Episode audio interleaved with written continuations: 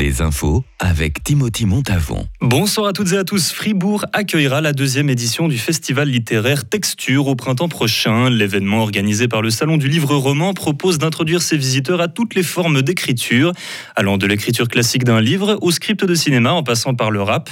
De nombreux auteurs de tous les horizons y seront donc présents, comme des collaborateurs du théâtre Nuit Tony ou du Festival international de films de Fribourg, le tout dans plusieurs langues différentes du 1er au 5 mars prochain.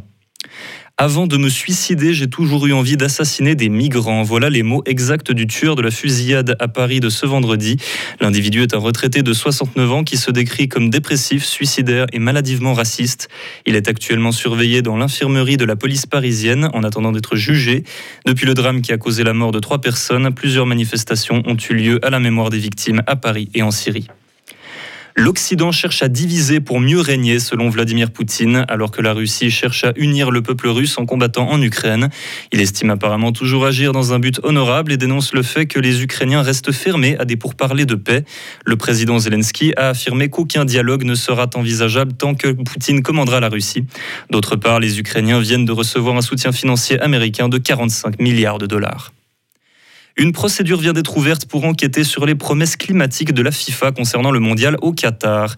L'Alliance climatique suisse a déposé ce matin une plainte contre la Fédération de football, l'accusant de mentir sur l'empreinte carbone soi-disant neutre de la Coupe du Monde 2022. Beaucoup de médias s'accordent déjà à dire depuis des mois qu'un mondial écologique était un très gros mensonge. La FIFA ne s'est pas encore exprimée sur le sujet. La décision n'en finit pas de scandaliser le monde occidental. Les femmes d'Afghanistan n'ont désormais plus le droit de travailler dans des organisations non gouvernementales. La raison, les femmes afghanes ou non ne portent pas une tenue adéquate dans ces organisations. Les ONG sont présentes dans le pays dans un but humanitaire pour la plupart, mais cela n'a apparemment aucune importance pour les talibans. L'Union européenne, les responsables humanitaires de l'ONU, tous fustigent cette décision. Ce matin, un camion-citerne a explosé dans un quartier résidentiel de Johannesburg, la capitale de l'Afrique du Sud. Le véhicule s'est retrouvé bloqué sous un pont trop bas pour lui permettre de passer. L'explosion a fait 15 morts et des dizaines de blessés graves. Le drame a eu lieu tout près d'un hôpital qui a lui aussi été touché par l'explosion.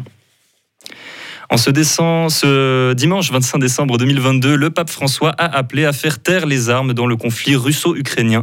Depuis la basilique Saint-Pierre, il a aujourd'hui dénoncé une guerre insensée et a appelé les dirigeants à faire tout ce qui était en leur pouvoir pour que les combats prennent fin de la manière la plus douce possible. Le pape François est toujours en contact étroit avec Vladimir Poutine, bien qu'il condamne l'opération militaire russe depuis le début. Retrouvez toute l'info sur frappe et frappe.ch.